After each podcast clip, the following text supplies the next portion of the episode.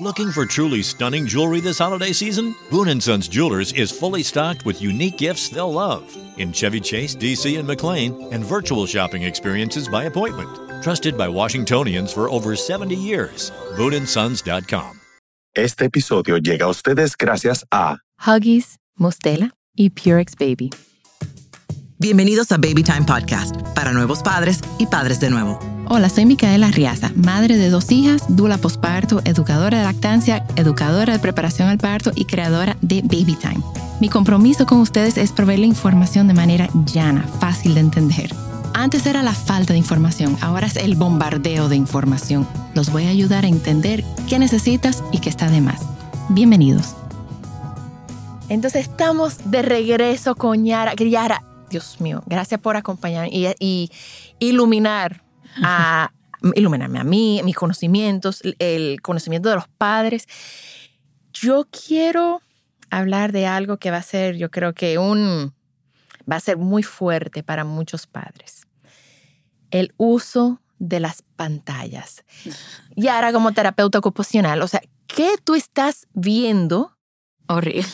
Ok, yo estoy viendo como dula, como amiga, como, o sea, yo veo eh, en lugares públicos, o sea, está el bebé, porque estamos hablando de bebés. Bebés recién nacidos. Con pantallas, comiendo con la pantalla, haciendo con la pantalla. O sea, Sí. Yo admiro mucho a mi hermana que dijo, no pantallas hasta los dos años. Y de verdad que lo ha, Lo ha mantenido. lo ha mantenido. O sea, le da que van a cumplir dos años ahora. Y ahora fue que comenzó, bueno, 15 minutos de un muñequito y ya. Y, pero es libros y libros y libros y juguetes y, y ju- juego libre. y Pero, que no me escucha tu hermana porque, si no me equivoco, están recomendados a partir de los tres. ok. Ha- ¿Y habría que- recomendado entre? comillas. Ok, Quiero así hacer una aclaración.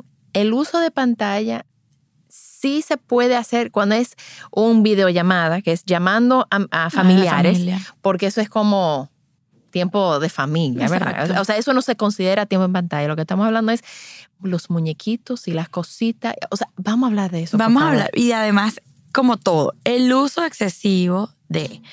Ok, yo te puedo dar una pantalla, mi bebé, mi bebé, yo no se lo haría a mi bebé, yo no tengo hijos, pero mi, el día que los tenga, la pantalla, mi amor, a, lo- a los tres, a los cuatro. O como le digo a los papás, yo entiendo que la tecnología avanza y nosotros no podemos quedarnos atrás. Ok. Pero, ok, mira, nos vamos para Europa. 10 oño- 10 horas en un avión. Ok, te doy. Te llevo cositas alternativas, pero también te permito usar el iPad o, o el- o el dispositivo. Pero que el niño pasa todo el día, Sí, es como cuatro una- horas. O sea, no. Mira, yo tengo ahorita muchos niños, y es increíble, con problemas de socialización Ok. que no Por la saben pantalla. jugar. Sí, claro, porque juegan y este, te- este tema del COVID me tiene nerviosa, porque peor, el niño en casa tiene más acceso a la pantalla. Mira, a mí me sorprendió. Yo llegué con mis, con mis sobrinos a casa de una amiga y había un niño, como de la misma edad de ellos. Y el niño estaba caminando mirando a su pantalla. El niño ni cuenta se dio que No, llegaron dos niños. No voltean, no. O sea, ni cuenta se dio. Y a mí No. me, me, me impactó me- y me preocupó. Sí, mira, este, los problemas en socializar, porque ¿qué pasa? Tú desde, tienes tus hermanitos, tienes primitos, tú aprendes a jugar, te quitaron un juego, tú vas y ves cómo le quitas el juguete, te defiendes, ¿sabes? Todo eso forma parte de la vida. Y cuando tú no tienes acceso a jugar con otros niños porque estás metido en la pantalla, no vas a saber defenderte o no vas a saber explorar lo que es estar con otra persona. Las frustraciones son más grandes ahora porque si alguien te hace ¡ay! en la tragedia, en cambio tú manejas tu, por tu pantalla, si ganaste o perdiste, o sea, lo manejas por acá. Yo me imagino- Pero esa no es la vida real. Yo me imagino que ni siquiera saben, es- esos niños pantallas, ¿verdad? Ni siquiera saben cómo leer em, señales sociales. Es que, o sea, mira, con decirte que no saben ni armar un rompecabezas, porque lo saben armar en la pantalla. Y cuando tú le colocas las fichas, un rompecabezas de 6, 8 piezas, eh, no saben por dónde empezar, porque no se ubican en las figuras. En cambio, en la pantalla, dedito, pa, pa, pa, pa. O sea, es súper todo, es súper eh, eh, digital. Entonces tú de verdad, ajá, pero hay, hay rompecabezas de verdad, no todo es en, en la pantalla. Mira, eh, de las cosas que me preocupan de las pantallas, primero que se las dan a los niños muy, muy, muy, muy pequeños, de meses. Estamos hablando de niños que no tienen un año. Y está comprobado que el efecto que causan las pantallas en los niños es igual que el uso de drogas. Te crea adicción, te crea esta necesidad de que tú tienes que tener la pantalla. Y cuando hablamos de pantalla es celular, televisión y tableta. Tableta, Porque a veces dicen, no, pero yo, él no usa la tablet, yo le doy el celular, es lo mismo. Cambias Eh, el, señores, es lo mismo. Cambias el dispositivo. Cuando los bebés son tan pequeños y tú le presentas este tipo de, de, de artefacto, los, los bebés tan pequeños, su cerebro no está maduro para procesar esa cantidad de estímulos, de luces, de, de destellos, de cosas que te dan las pantallas. Si tú ves un juego, eso es luz, no sé qué, tampú, sonido. Los bebés son muy pequeños para, para procesar eso. Y hay casos, y yo lo vi con mis ojos, que eh, fue una amiga que su hijo usaba en exceso el, el uso de las pantallas y su bebé convulsionó. O sea, no estamos hablando una convulsión de la nada. Fuimos, yo fui con ella, este, eso fue allá en Venezuela, y estábamos con un doctor que lo extraño tanto. Él era, eh, o es, perdón, eh, genetista, pediatra y neuropediatra, o sea, y neurólogo. Y le dijo, me acuerdo clarito, y te estoy hablando que fue, yo tengo cuatro años acá, eso fue hace diez años. Le dijo, mira, más parque, más jugar con tierra, más salir a un jardín, que la bendita tableta. O sea, disminuye el uso de la tableta y pone a tu hijo a jugar con más pelota y que tenga más creatividad. Y entonces ella, y él le dice, ¿cuántas horas está él con, con la tableta?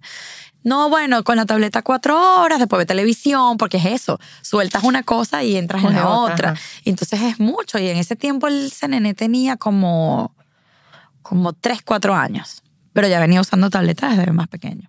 Mire, y cuando los, eh, cuando los niños usan tableta, porque también he visto en, en los carros para los viajes, para como anestesiarlos, y a la hora de comida. súper contraindicado a la hora de la comida, porque el bebé está, o el niño está conectado con la pantalla y ni sabe que está comiendo. Y comer es un acto, tú tienes que sentarte a comer, agarrar tus alimentos, llevarlos a la boca, y es comida, o sea, no puede haber un dispositivo en la mesa.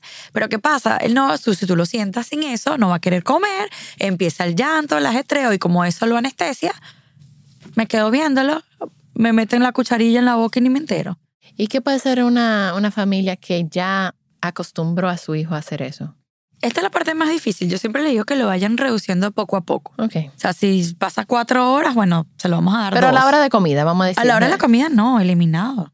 Sea, Elimin- Yo soy desaparecido. radical, Ok. eliminado.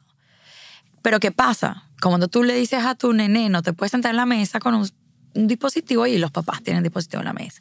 Entonces hay que dar el ejemplo también. Y esa parte es muy importante. Oyeron, mamá y papá, eso fue un boche para ti. Suelta el maldito celular.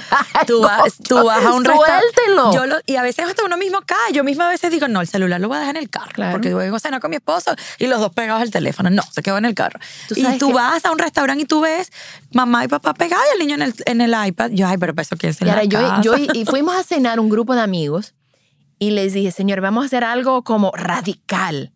Vamos a salir sin celular.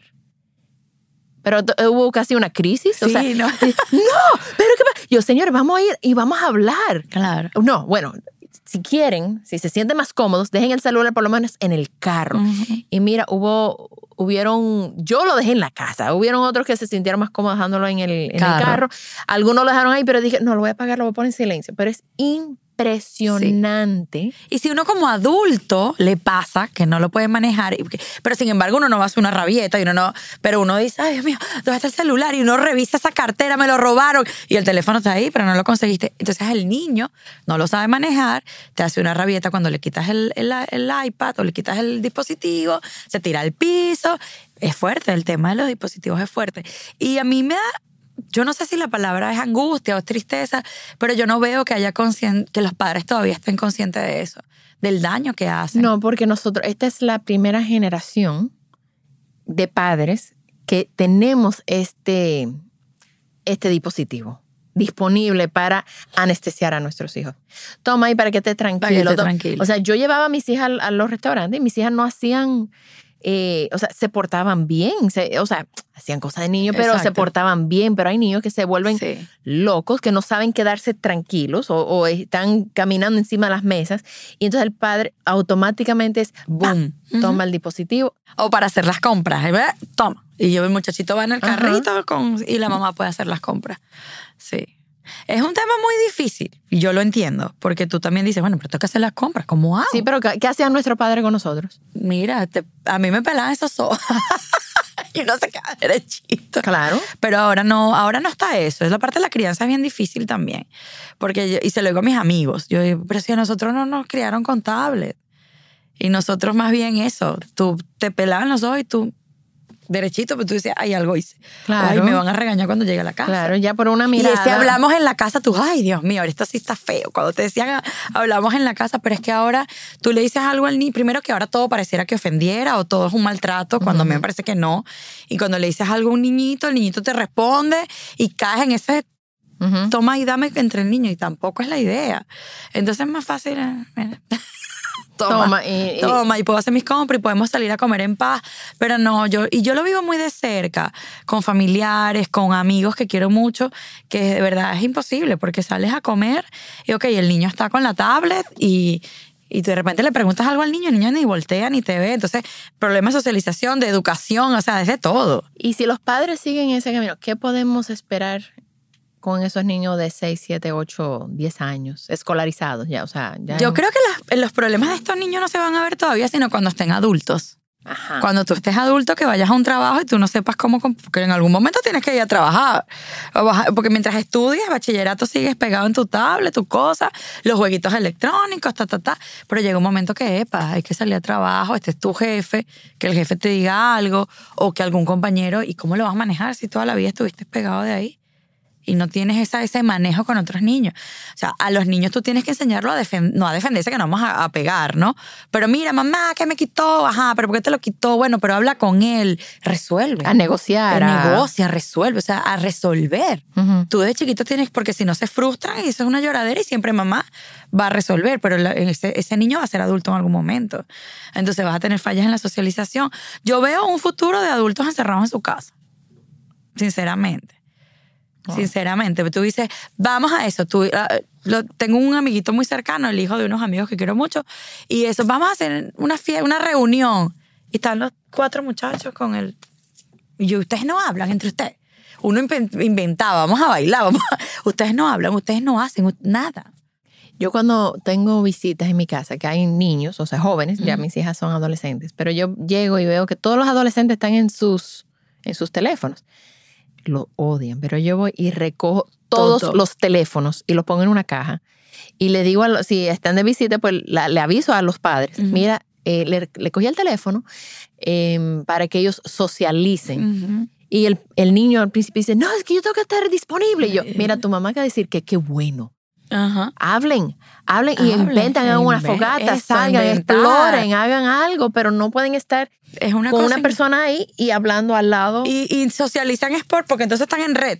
Sí. Y socializan es por, la, por el celular o por el juego que estén. pero con gente que no tienen al frente. Y a gente que no conocen tampoco. Ajá. Y eso a mí me, me aterra, porque tú no sabes quién, quién está del otro Sí, lado. mis hijas no entienden eso. No. Eh, ella me- cada vez que habla con alguien, le digo, mira, ¿y con quién tú estás hablando? Y me dice, no es un, un pedófilo, no es un viejo, es un joven. Y yo, pero y no lo sabes.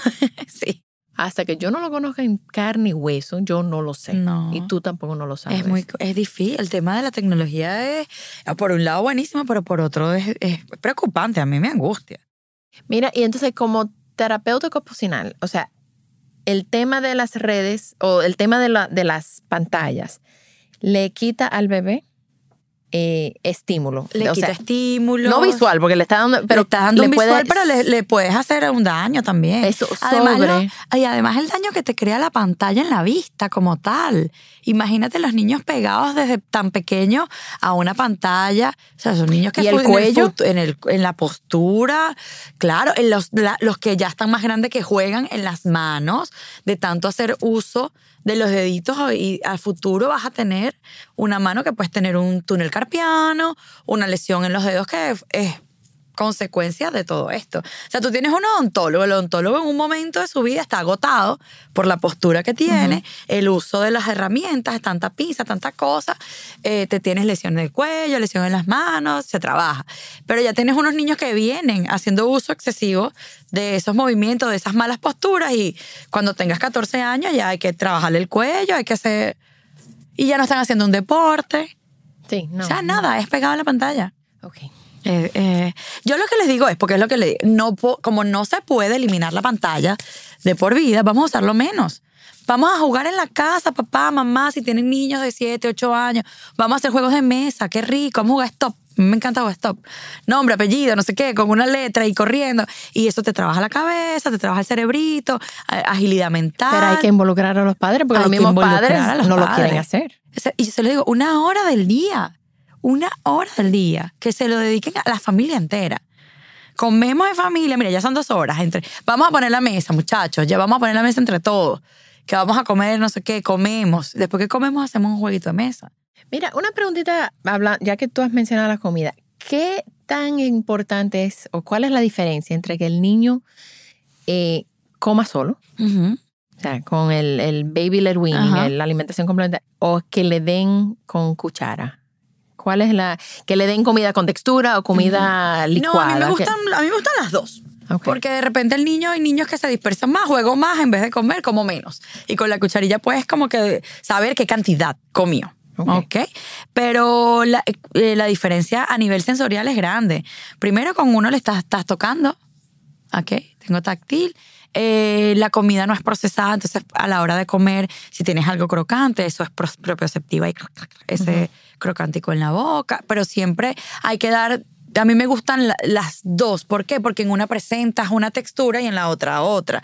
¿Sabes? Si no me quedo solamente con las cosas presentadas al natural, como la, un trocito de zanahoria, un trocito de manzana, un trocito de, de brócoli, sino que también te doy una papilla, que es otra textura que quizás es desagradable, y ahí tú puedes decir, ay, mira, come de las dos. Yo había leído que le toma a un niño entre 15 y 20 probadas de un alimento específico antes de, termin- de determinar si al niño no le gusta. Ok. Em, porque eh, me imagino que hay madres que le dan al bebé, el bebé pone una cara de fuchi. Y más nunca guaca, se lo dieron. Y dice, ay, no le gustó y no se lo No. dan otra vez. Yo siempre les digo que tienen que seguir. Igual los niños, ya más grandecitos, los piqui, que tú dices, él comía arroz y ya más nunca comió arroz. Y yo les digo, ¿y desde cuándo no le das un arroz? No, más nunca, como no le gusta. ¿Y cómo vas a ver si le va a gustar o no si más nunca se lo diste? A lo mejor en dos, tres ocasiones, mamá, no, no quiero arroz, estoy cansado. Los muchachos también se cansan. No quiero arroz, vuélveselo a presentar. Y les hablo mucho también en la parte de la alimentación, de la presentación de la comida. Porque de repente hay mamás que dices que no se quiere comer el aguacate majadito. Pero bueno, dáselo en trozos, que a lo mejor se lo come. No es lo mismo que tú hagas un purecito que se lo dejen, la textura es diferente. A lo mejor le gusta más en mordiéndolo y sintiendo otra textura y le estás dando el mismo, eh, la misma comida. No, que no comen berenjena. Bueno, pero pruébalo. No, ¿Cómo se la das? En puré, guisadito, así. Bueno, pero hazle como papita frita, eh, ¿sabes? La, la presentación y se lo haces eh, a la plancha o en el air fryer, que cambia la presentación y le estás dando la misma comida. Pero no me- necesariamente es darle siempre... Lo que me gusta de él, de la comer solitos, a la diferencia de darle la comida, es que el bebé ya sabe cómo comer. A nivel de motricidad, tengo la habilidad de agarrar, trabajo toda la parte fina, de llevar a la boca. Entonces que los niños a veces se ensucian todo porque... Y eso, es- eso sí es muy bueno, porque ya tienes todas las habilidades motoras para comer. Y el reflejo de la arcada, yo sé que eso asusta Eso asusta a mucho. mucho, pero es un reflejo, es, es Depende. O sea, si por ejemplo yo les pregunto. La arcada es como La cuando, arcada, ajá. eh, cuando el bebé está tragando que de repente hace como que quiere vomitar, Quiere pero es vomitar. porque la comida le llegó. Eso va a desaparecer, va alejándose, ¿verdad? O sea, al Es principio. que depende, porque si tenemos una falla oral a nivel sensorial, no va a desaparecer. Entonces ahí tú cuando evalúas la parte de la alimentación, siempre hay una preferencia. Tú preguntas, mira, ¿le, le gusta el puré? Sí, come puré, pero el puré tiene trocitos. ¿Te gusta con trocitos? ¿Le gusta yogur? Si le encanta el yogur, al yogur con sorbete. No, pero hay un yogur con fruta que tengas que tú sientas esa, ay, no, no le gusta. Cuando son muchos los alimentos que no le gusta, que son de la misma de la misma textura, ahí sí hablamos quizás de una falla sensorial. Pero si es uno, bueno, no me preocupo tanto. Pero cuando tienes esta falla, por ejemplo, el puré, hay niños que no toleran un puré, no toleran ni puré, ni maicena, ni esas texturas que son medio. Cuando si son todas y tú no la toleras, tú dices, bueno, aquí sí debe haber una falla sensorial. Wow, yo me imagino que las madres y padres están escuchando esto. No, pero no y- se alarmen. ¿Cómo se lo digo? Si, ¡Ay, es un- si es que no le gusta el puré, no, no le gusta el puré de papa. Ay, pero come puré de auyama, puré de, de- come mangú, come. Ah, no, entonces hablamos de la papa que no le gusta. O sea, por eso les pregunto. Pero de nuevo, dáselo varias veces. O sea, Claro, tienes que presentárselo varias veces para saber que de veces. verdad no le gusta. Y varias veces no son dos o tres No, veces. Y de repente se lo das, no, se lo dejas de dar una semana, dos semanas y lo vuelves a Ajá, presentar. exacto. Ujú. Porque no son 15 veces No, en el mismo día. Son. Y no, y también hay mamás que entonces al bebé le gusta, por ejemplo, no sé, le gustó el puré de papa. Y puré de papa, y puré de papa, y puré. Cámbiaselo, o sea, porque el bebé también se agota y llega un momento que, ay, él comía puré todos los días y ahora no le gusta. Se hartó. Se, se obstinó del puré de papa. de- Entonces siempre el, alter- el alternar, ¿sabes? Un día papa, un día, eh, no sé, aquí hay muchísimo yautía, yuca, yo no sé qué. hay Entonces darle. mucho víveres. Pero entonces la yuca, la, no es la textura, no es igual que la de la No. otra. La yuca es más pegostosita. Sí. Pero cuando me dicen, no, solo la, la yuca, no le gusta, ah, bueno, no me preocupo. Pero cuando esa arcada está muy presente en todo lo que es eh, grumito, por ejemplo, arroz- come arroz solo, pero si le dejas el arroz con la habichuela no le gusta. Las texturas cambian totalmente. Entonces ahí sí yo les mando a hacer una lista de todos los alimentos que comen y cómo lo comen. Y entonces los bebés ya empiezan a, a aceptar. Claro. O sí, se hace un trabajo. Cuando hay fallas sensoriales, se hace un trabajo. Si no hay fallas sensoriales, como yo le digo, no hay nada que trabajar de eso, muchacho, tranquilo. Ok. Dele la presentación. O sea, por eso te digo, si es solamente, por ejemplo, la yuca, es que no le gusta el puré de yuca. Pero de repente le das la yuca en, en frita, en, como palito, ajá. y le encanta. Bueno, pero da, varíaselo, ¿me entiendes? Cuando es una sola cosa no me preocupo, pero si hay una falla alimentaria ya y son más grandecitos, Y a eso, si los padres ven eso, irían a donde ti. sí. Y señores, y recuerden, darle la comida sin la pantalla. Sin la pantalla, Para ya terminar y volver a la pantalla y para, irse- para pantalla. cerrar. Y la pantalla tiene que ser como un premio, ¿sabes? Mire, si te la tarea, si te no sé qué, ok, te voy a dar tu tiempo en pantalla, que no puede ser tres y cuatro horas. Pero después de los tres años. después de los tres años. Ok.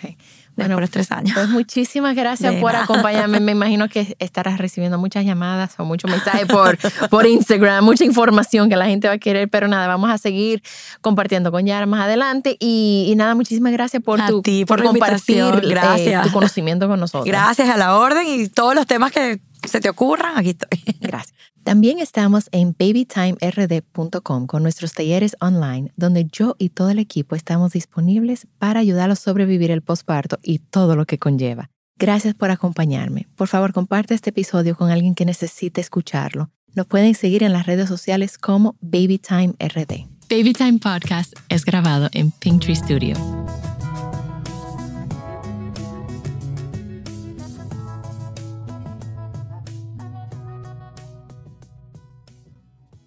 Come celebrate the holidays at the National Army Museum in Alexandria, Virginia. Jump in the VR simulators to ride Santa's jet powered sleigh or fly over frozen landscape in the Great Glacier Race. Enjoy special deals and discounts at the museum store and cafe every Saturday in December from 3 to 5. And bring your out of town friends and family too because admission and parking are free. Celebrate the holidays at the National Army Museum. A full list of holiday fun is at usarmymuseum.org. That's usarmymuseum.org.